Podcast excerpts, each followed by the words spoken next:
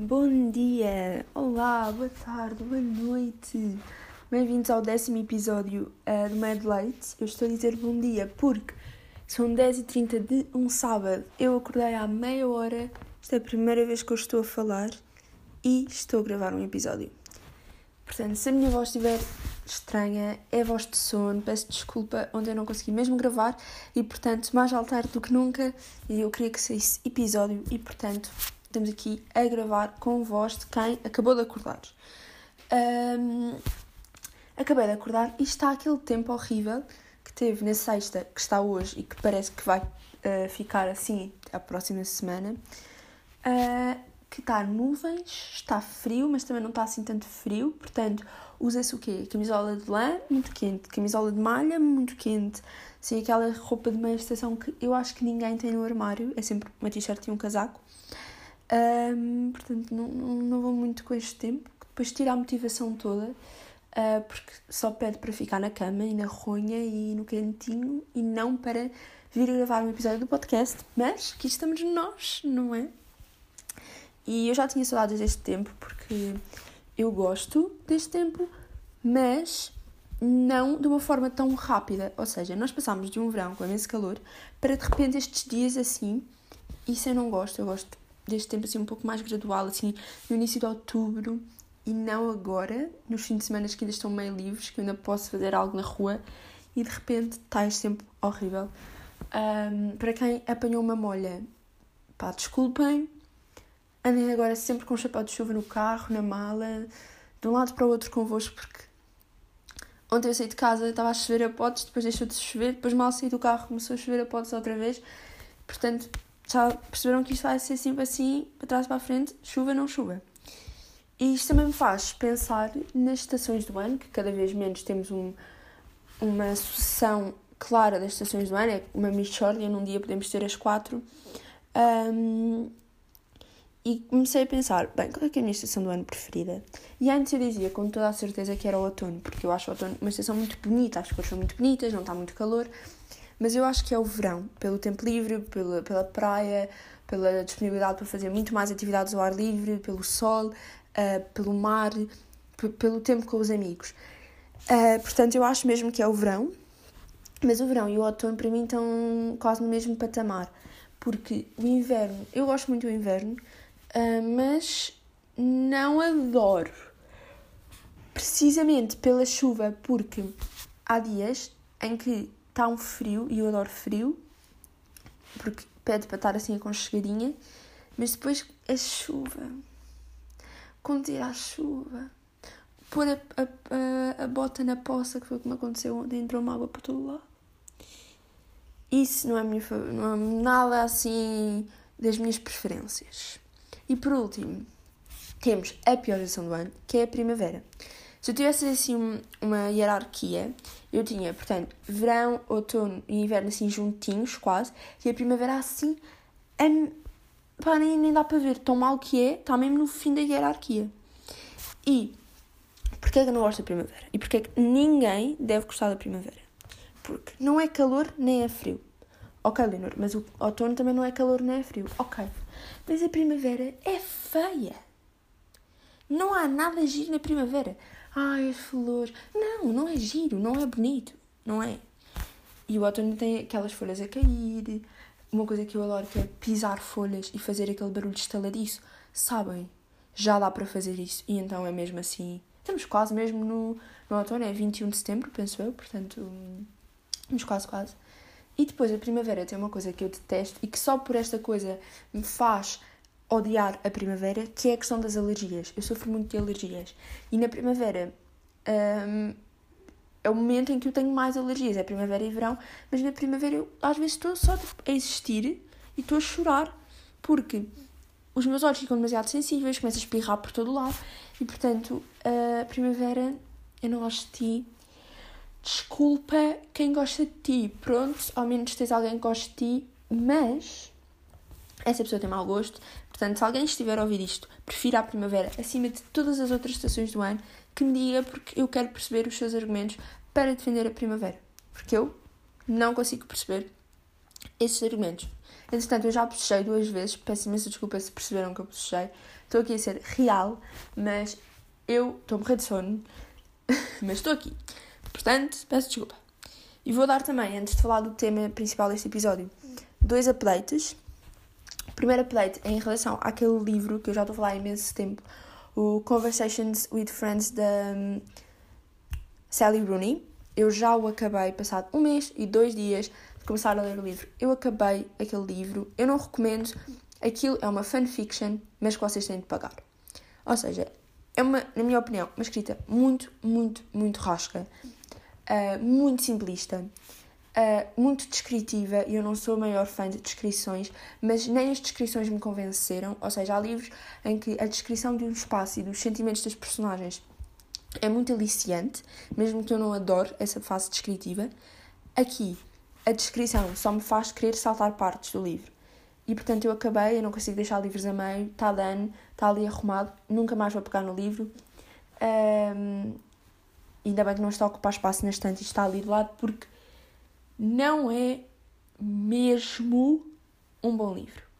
E o segundo update é relativo à Chloe Ting, portanto, eu mencionei no último episódio, se ainda não ouviram esse episódio, vão ouvir, que ia começar a fazer o novo Two Week Shred da Chloe Ting. Eu fiz um dia e nunca fiz mais. Uh, eu não estou com paciência para estar a fazer exercício físico. Ainda para mais, este tempo não convida a fazer exercício físico convida-me a ficar na cama. Um, e depois, com toda esta questão de começar a faculdade, um, uma pessoa acaba por se perder, ainda não se habitua ao novo horário, e, portanto, não, não fiz nada. Uh, e pronto, não fiz nada, comprometi-me, falei com pessoas a dizer que ia fazer, disse aqui no podcast que ia fazer o exercício. Ou seja, mesmo depois de referir aqui, eu consegui desistir. Portanto, se isto não é cobardia, eu não sei, mas também estou a ser aqui sincera e a dizer-vos que de facto um, eu não fiz o exercício. E o que acontece, não é? E vamos agora aqui fazer um momento inédito porque eu vou ter de beber água, porque eu estou a morrer. Uh, porque começar logo a falar e ser assim logo 7 minutos e ainda nem sequer acabou o episódio, estou esforçado demasiado a garganta, portanto eu vou beber água. Estão prontos? Espero que não seja nada. Será que só viu eu a fechar a garrafa? Não sei, mas eu também não sei fazer cortes nisto, portanto, vai assim. E vamos então para o tema deste episódio, um, que é um documentário da Netflix, aquele que toda a gente está a falar e que há dois dias era top 1 um, da Netflix Portugal. Porque é que eu disse Netflix? Netflix Portugal, que é o dilema das redes sociais. Sei que o Guilherme Geirinhas lançou um, no seu último episódio este tema eu só vi 5 minutos e não cheguei à parte em que ele começava a falar do documentário porque queria primeiro dar a minha opinião. E acho que o Miguel Luz no Janela Aberta também, porque pelo título parecia, parecia que me ia falar deste podcast, o que vou ser sincera, dei, deste podcast, desculpem, deste filme, deste documentário barra filme, um, o que para ser sincera me deixou assim um pouco de pé atrás para falar porque eu pensei, pá, já toda a gente está a falar disto e eu quando toda a gente faz uma coisa ou fala de uma coisa, tenho tendência a deixar de fazer ou de falar disso mas sinceramente, eu acho que é um tópico interessante e vou dar a minha opinião e posso até tocar em temas que eles não tocam no seu podcast. Eu não sei. Um, mas de qualquer forma, se tiverem interesse, são os episódios deles. O do Geirinhas, acredito que tenha uma visão muito uh, analística da situação, porque ele é sempre assim. Um, o do Miguel, não sei. Mas o do Geirinhas pareceu-me bom, porque ele ia começar a falar do tema e eu já estava tipo, não, vamos fazer aqui pausa para eu primeiro falar disto no meu podcast, para depois conseguir um, dar também uma opinião imparcial sem o lado dele. Uh, o documentário fala das redes sociais e fala do impacto principalmente negativo das redes sociais. São muito poucas as vezes em que o documentário um, faz referência a pontos positivos nas redes sociais e sempre que o faz contrapõe, uh, esse, contrapõe esse ponto positivo a um ponto negativo das redes sociais do seu impacto. Um, eu sinto que uma das ideias principais do documentário é a forma como nós não temos uma percepção real do que são as redes sociais. Porque nós estamos tão dentro delas, nós estamos em contacto diário, e não só diário, mas nós estamos todo o dia em contacto com redes sociais, ou seja, não é só uma vez ao dia, não é uma coisa que acontece diariamente, mas acontece diariamente porque é quase 24 sobre 7. E portanto, um, nós não temos uma percepção clara dos impactos que as redes sociais têm em nós. Porque nós achamos que pá, isto não faz mal nenhum, eu não estou a ver aqui nenhum ponto negativo. E também somos capazes de reconhecer pontos negativos nas redes sociais. Mas tentamos ignorá-los, pelo menos eu falo por mim. Uh, eu acho que isso é uma das ideias primordiais do documentário. E depois também segue-se com a ideia de que uh, as redes sociais são uma forma de controle daquilo que nós fazemos, de onde estamos, daquilo que nós gostamos, das nossas preferências, das pessoas que seguimos, de onde vamos estar, de, de quem somos e das nossas crenças. E isto é muito perigoso porque de repente há entidades que nós não sabemos bem quem são e não sabemos o seu domínio. Porque as redes sociais não é só uma pessoa que está atrás de um computador a fazer um novo feed do Facebook. Não, é toda uma empresa que gera dinheiro, que gera milhões, e que gera carreiras e que gera informação. E, portanto, é muito perigoso porque de repente nós estamos a pôr a nossa vida toda nas mãos de outras pessoas que nós não conhecemos essas pessoas, nós não conhecemos as suas intenções e depois nós também não temos hum, a clareza, não temos a noção uh, que estamos a pôr tanta informação em cima de uma pessoa, porque nós achamos, ok, eu pus o meu Facebook, uh, depois no Facebook pus o quê? Pus o meu e-mail, o meu número de telefone, a minha região, a escola onde eu andei e vou adicionando pessoas. Mas vai-se criando uma rede de informação e é muito fácil criarem-se hum, os nossos perfis digitais, ou seja, nós não temos só um perfil numa rede social, temos em várias. E depois nós, criando várias um, contas no Instagram, no Twitter, no Pinterest, no YouTube, no Facebook, um, nós vamos pondo em cada uma delas as nossas preferências e informação sobre nós. E depois vai-se criando um perfil nosso, com base em todas as informações e com a recolha das mesmas. Uh, e de repente, toda a gente sabe tudo sobre nós, mas ao mesmo tempo nós achamos que não sabe, mas estamos nessa ilusão, mas sabem. Um, e portanto, todo este perigo é muito. Eu acho que é muito publicitado, mas ao mesmo tempo nós temos uma grande facilidade em descartá-lo e em pensar que não, essas coisas dos hackers que nos roubam o cartão, que nos roubam a conta, que têm acesso ao nosso e-mail, que de repente estão no nosso Facebook, só acontece aos outros. A mim nunca me aconteceu, felizmente, mas sei que pode vir a acontecer e sei que essas pessoas não têm as melhores das intenções, na maioria das vezes.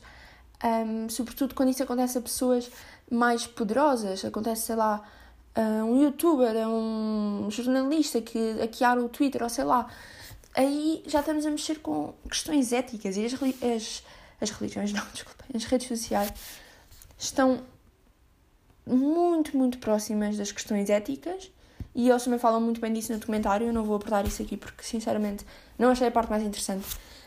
Um, mas achei esta parte da, da forma como as redes sociais nos controlam tão subtilmente, mas ao mesmo tempo de uma forma tão agressiva, achei essa parte mesmo muito interessante e muito interessante também de explorar e de pensar sobre, sobre isso e de pensar, será que eu já alguma vez debrucei sobre este tema. E de facto, não, achava mesmo, ok, elas têm a minha informação, mas não quero fazer com isso. Eu não sou uma pessoa interessante. Mas eu acho que isso é o que toda a gente pensa, não é? E depois acaba sempre por haver alguém a quem uh, estas situações não correm muito bem. E depois, existe também no documentário uma parte muito interessante em que eles explicam que é possível calcular as nossas preferências até ao ponto em que tudo o que aparece no nosso feed, ou seja, as publicações de outras pessoas, as sugestões de publicações, as sugestões de pessoas para seguir, sugestões de eventos, sugestões de coisas para comprar, é tudo igual à nossa opinião. Porquê? Porque nós vamos interagindo, vamos deixando likes, vamos comentando, vamos partilhando, vamos seguindo pessoas de quem gostamos. E de quem gostamos e de quem, consequentemente, partilhamos a mesma ah, opinião sobre alguns temas.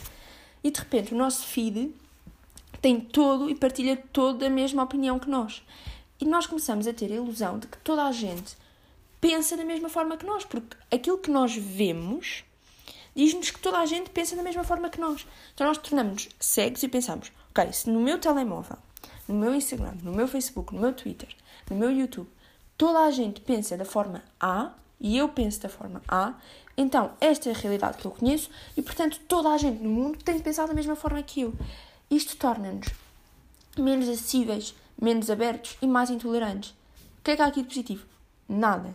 E agora vocês estão a pensar, ok, mas eu também sigo assim as pessoas no meu Twitter, no meu Instagram, no meu Facebook, que não têm a mesma opinião que eu. Ok, mas vocês têm muito mais tendência a, e, e naturalmente, isto não tem nada de mal, a seguir pessoas com, quais, com as quais se identificam. E tudo bem com isso, não podemos é cair no erro de não estar aberto a receber outras opiniões e não estar abertos a receber informação nova.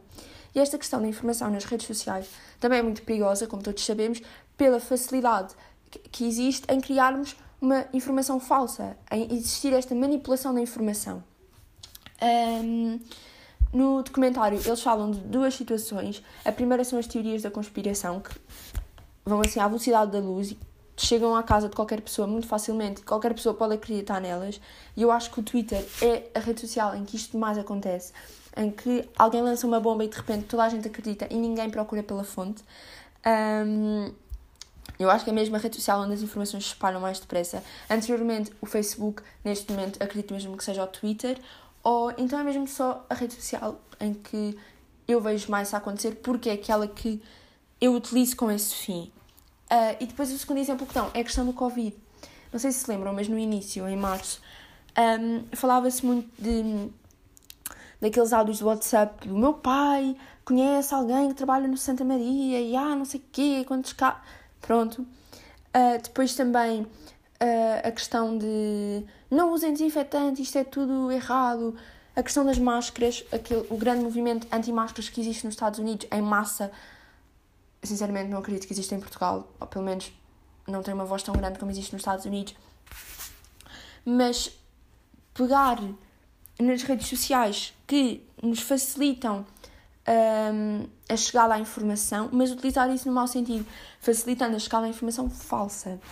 E hum, este facilitismo das redes sociais é mesmo muito assustador, porque não só nos faz chegar a informação que pode não ser verdadeira, depois faz-nos não confirmar a fonte, faz-nos partilhar essa informação com milhares de pessoas, essas milhares de pessoas que também podem ir partilhando com outras e com outras pessoas, e de repente estamos a passar a mentira um, ao segundo, uh, e depois também faz-nos não querer procurar por informação nova, ou desistir quando a procura demora muito tempo, porque nós estamos habituados a uma coisa instantânea, a receber informação ao minuto.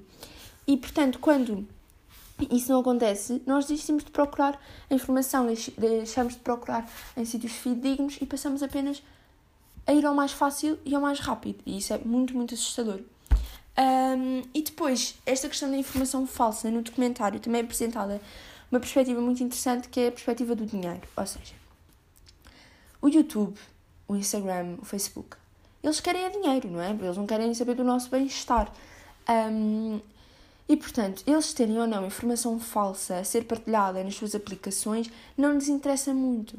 Porque, pá, deixem lá as pessoas acreditar, tragam mais pessoas aqui para as minhas redes sociais para eu conseguir fazer mais dinheiro. E ter como objetivo o dinheiro não é uma coisa má. Não vamos ser aqui fofinhos e dizer, ai ah, não, eu quero é ser uma pessoa generosa. Não, nós precisamos de dinheiro para sobreviver. Mas ter o, o dinheiro como um objetivo cego uh, e como forma de passar por cima do nosso bem-estar, aí é que já entra a parte negativa. Esta parte é muito, muito mais explorada no, no, no documentário, a forma como as redes sociais, sociais, como as redes sociais, não sei o que está a passar hoje com a minha pronúncia, desculpem, como as redes sociais movem milhões e milhões e nós não temos essa percepção. Um, e isto é mesmo, mesmo, mesmo muito, muito, muito assustador. Uh, e portanto, só para terminar, porque eu já estou mesmo muito cansada de falar, e não quero estar aqui a tornar o tema exaustivo, porque quero mesmo que vejam o documentário, e é isso mesmo que vou fazer agora. Por favor, vejam, é uma recomendação. Acho que é muito interessante, porque não é um documentário típico em que estão lá pessoas sentadas a falar e é só bombardear-nos com informação que depois nós não estamos atentos. Estão lá pessoas a falar, pessoas que inventaram o botão do like no Facebook, do Tinder, o fundador do Pinterest.